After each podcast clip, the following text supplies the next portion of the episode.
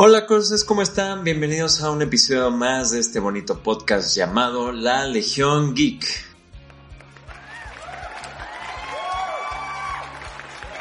Espero que se encuentren muy bien, yo la verdad estoy muy feliz el día de hoy porque es mi cumpleaños y estoy muy emocionado de traerles toda la información sobre los próximos proyectos de Marvel y DC Comics, todos los superhéroes en general.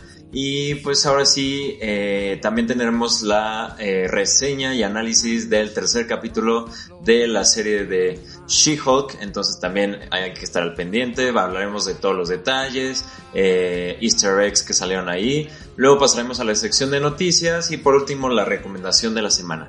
Así que sin más amigos, pues comencemos con este episodio con las análisis y reseña.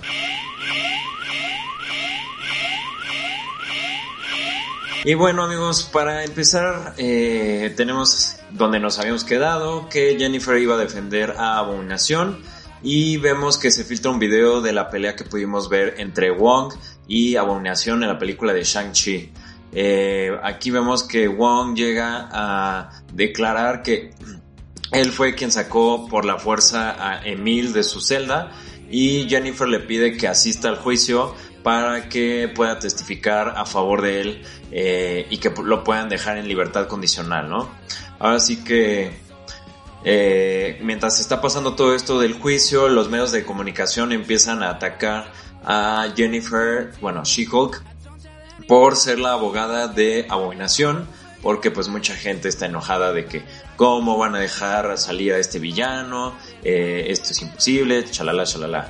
De hecho, en algún punto hay un montaje donde la serie se burla de los haters que dicen que She-Hulk pues es inclusión forzada, ¿no? Y que ahora las mujeres este, tienen que ser eh, incorporadas en todos los personajes de, de cómics. Cosa que es ridícula porque pues el personaje llega existiendo, lleva existiendo desde los años 70, o sea, no es un personaje nuevo y cuando se anunció que iba a estrenarse esta serie, como que mucha gente estaba en contra de que hicieran este personaje, no sé, hay gente muy tonta en este mundo, amigos. Pero bueno, eh, pasamos a otra escena donde en la oficina de Jennifer Walters, eh, ya lo había dicho, llega Wong y de hecho empiezan a platicar ellos dos y hay una referencia a Spider-Man No Way Home ya que Wong termina mencionando que no era eh, sabio o no era una buena idea borrarle la memoria a todo el mundo porque podría terminar siendo caótico, como lo vimos en No Way Home, en la película de Spider-Man, que pues Doctor Strange le, ayuda a borrar la mente de todas las personas para que olviden su identidad secreta. Eh, también vemos que cuando Jennifer llega a la prisión, los reporteros empiezan a mencionar que supuestos rumores, ¿no? De que ella había sido rechazada por los Vengadores, que por eso está trabajando de abogada. Eh, también una reportera logra eh, mencionar otro rumor que, y le pregunta a Jennifer que si fue atacada por la mafia. Esto pues es un guiño al origen del personaje en los cómics, ya que She-Hulk pues obtiene sus poderes después de que justo la mafia la ataca y para salvarla pues Bruce tiene que transferirle sangre eh, y así es como obtiene sus poderes en los cómics.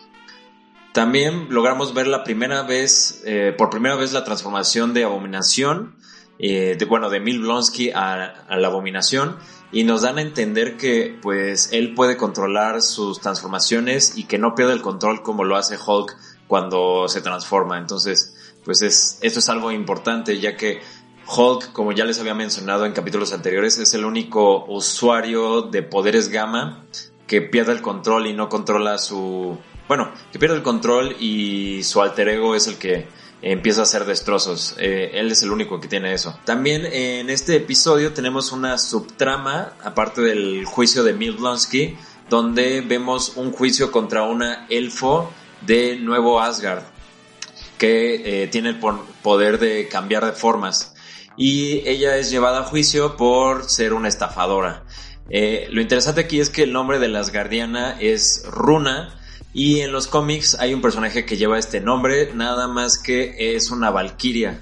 Y aquí le, cambian el, al personaje. Un guiño curioso sobre esto es que eh, en una parte la elfa, eh, cuando está en el juicio, empieza a citar el discurso que dice Thor eh, de que Asgard no es el lugar, no es lugar, sino es su gente.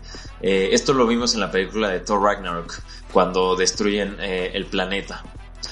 Y al final del capítulo tenemos la introducción de la Brigada de Demolición, que pues en los cómics es un grupo de cuatro personas que obtienen superpoderes de superfuerza a través de artefactos mágicos que, como lo vimos en la serie, ¿no? Tienen como esta, esto, estas herramientas que les dan poderes. Ellos tratan de robarle la, la sangre a She-Hulk por motivos aún desconocidos.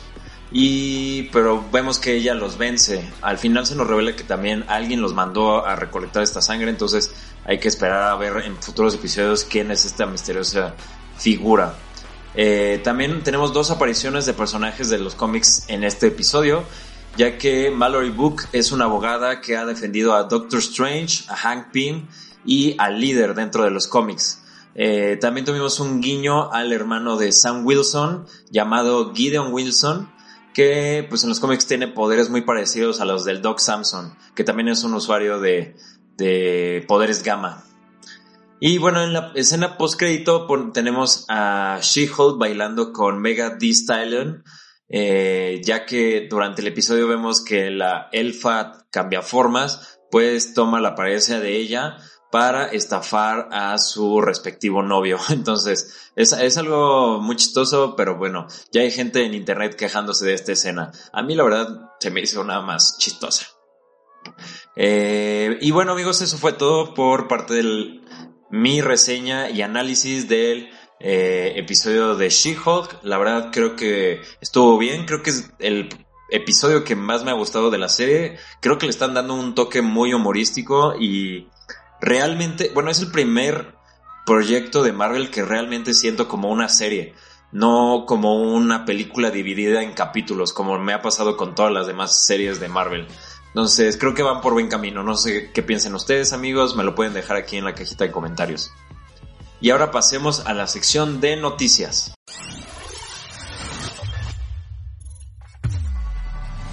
El actor Jeffrey Dean Morgan, pues que lo conocemos por haber interpretado a The Comedian en Watchmen o por haber aparecido en la serie de The Walking Dead, eh, pues ha confirmado su participación en la nueva bueno, en la nueva temporada de la serie de The Voice. Eh, recordemos esta serie que ya les había comentado, que es sobre superhéroes, pero que los abordan como de una forma más realista. Pues sí, este don señor actor, déjenmelo decirlo, eh, pues ya confirmó que estará interpretando a un personaje, pero aún no se revela quién, bueno, la identidad de este personaje. Tendremos que esperar hasta que salga la próxima temporada, que planea estrenarse como a mediados del próximo año. Entonces hay que estar al pendientes, amigos.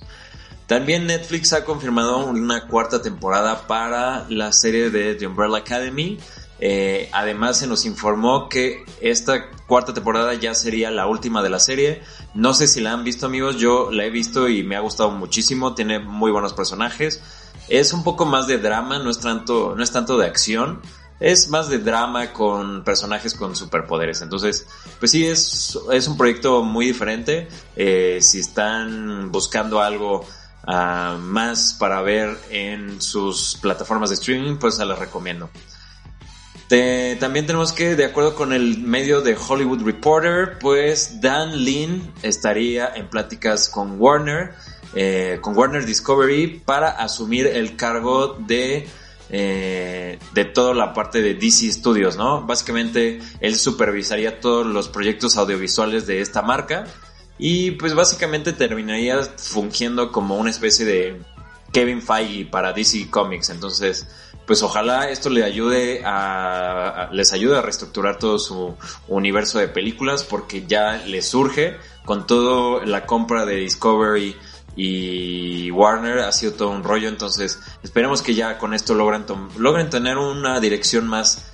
fija hacia dónde quieren ir con sus proyectos no entonces eh, pues sí veremos qué tal le va a este productor con toda la parte de DC Comics Ahora también tenemos una noticia donde eh, el portal Direct ha dicho que Marvel Studios ya, ya habría elegido al director responsable para eh, realizar la próxima película de Los Cuatro Fantásticos y quien supuestamente es Matt Shackman. Eh, a este director lo hemos visto más recientemente ah, haciendo la serie de WandaVision igual para Marvel Studios y pues ya hay una crítica divis bueno la crítica está dividida no los fans aman a este director o no lo aman por la por la serie de WandaVision porque también fue muy divisiva. Entonces veremos veremos si sí se termina confirmando esto y muy probablemente sea durante la Expo D23 que organiza Disney.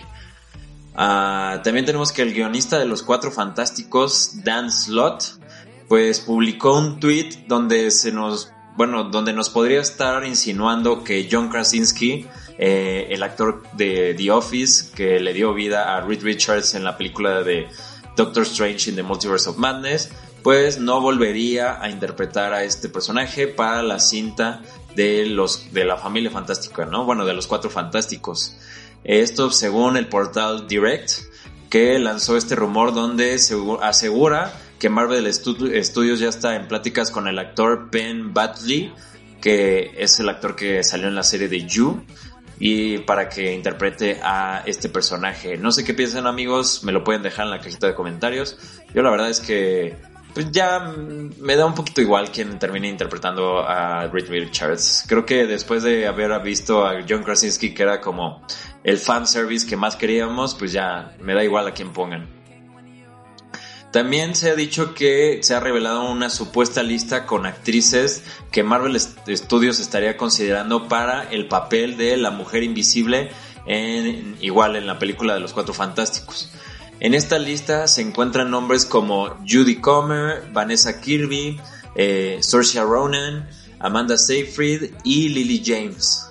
Eh, hay que tomar esto como un rumor porque pues todavía no se ha confirmado el cast de la película. Y como les dije seguramente lo vamos a ver ya en la próxima Expo D23 que está organizando eh, Disney.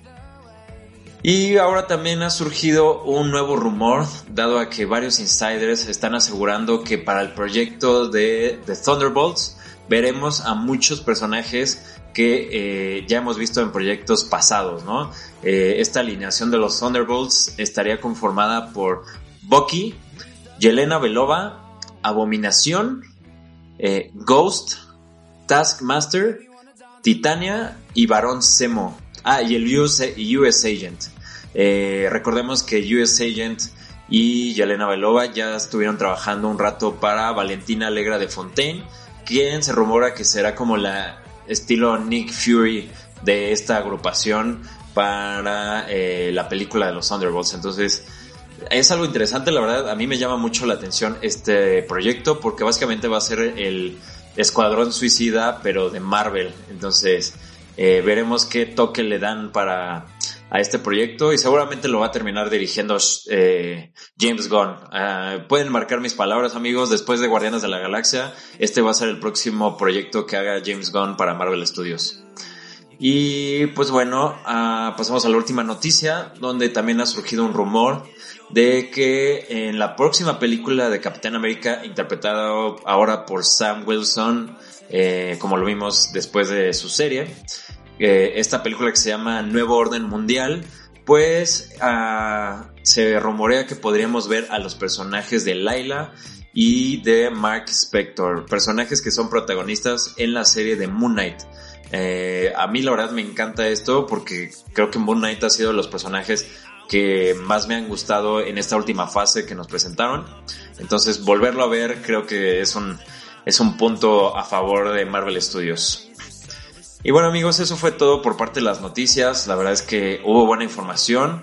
Creo que pudimos comentar muchas cosas interesantes. Y pues ahora pasemos a su sección favorita, que ya saben cómo se llama, es la recomendación de la semana. Y bueno, en la recomendación de la semana tenemos una serie que se acaba de estrenar el día de hoy y es nada más y nada menos que la serie de Amazon Prime llamada Los Anillos de Poder. Esta serie se ambienta dentro del universo del Señor de los Anillos, de, las películas. Eh, ahora sí que es un material que no es 100% extraído de los libros, ya que nada más utiliza los apéndices escritos por el autor eh, Tolkien, que pues dejó estos, estos escritos para, eh, para poder expandir un poquito más como toda la mitología de este gran, gran universo que creó. Y pues, pues sí, básicamente nos deja, esto nos deja saber que el 90% de toda la historia que veremos en esta nueva serie, pues va a ser inventada por los guionistas. La verdad yo creo que es un punto a favor porque les da libertad creativa, ¿no? Les da libertad para poder eh, descubrir nuevas historias, eh, crear nuevos personajes que ayuden a la trama. Y debemos recordar que el contexto de esta serie es que se sitúa miles de años antes a los sucesos que vimos dentro de las películas del Señor de los Anillos. Esas películas, bueno, para que entiendan un poquito más, eh, el, bueno, el, mundo del Señor de los Anillos se divide por eras.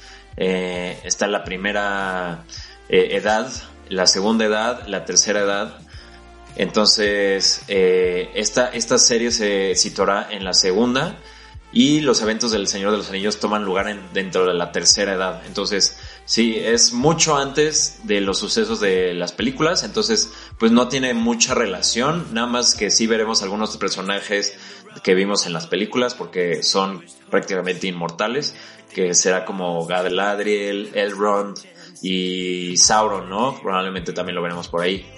Y pues nada, seguramente tengo, tienen muchas dudas. Eh, seguramente haré algún video o trataré de explicar más en siguientes episodios de la Legión Geek.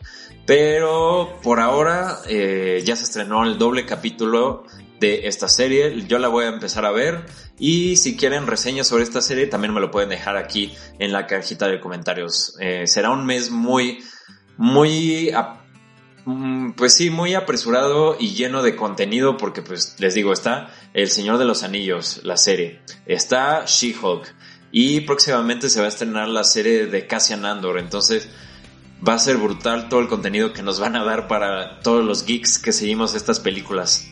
Y pues nada, Crosses, eso es todo por mi parte. Muchísimas gracias por ver este episodio. Espero les haya gustado eh, toda la información, todos los easter eggs que pudimos platicar el día de hoy. Y pues nada, nos vemos la próxima semana para eh, hablar más sobre todos los proyectos que eh, involucran a los superhéroes o a la cultura pop. Y pues nada, nos vemos la próxima semana, Crossers. Los quiero. Bye bye.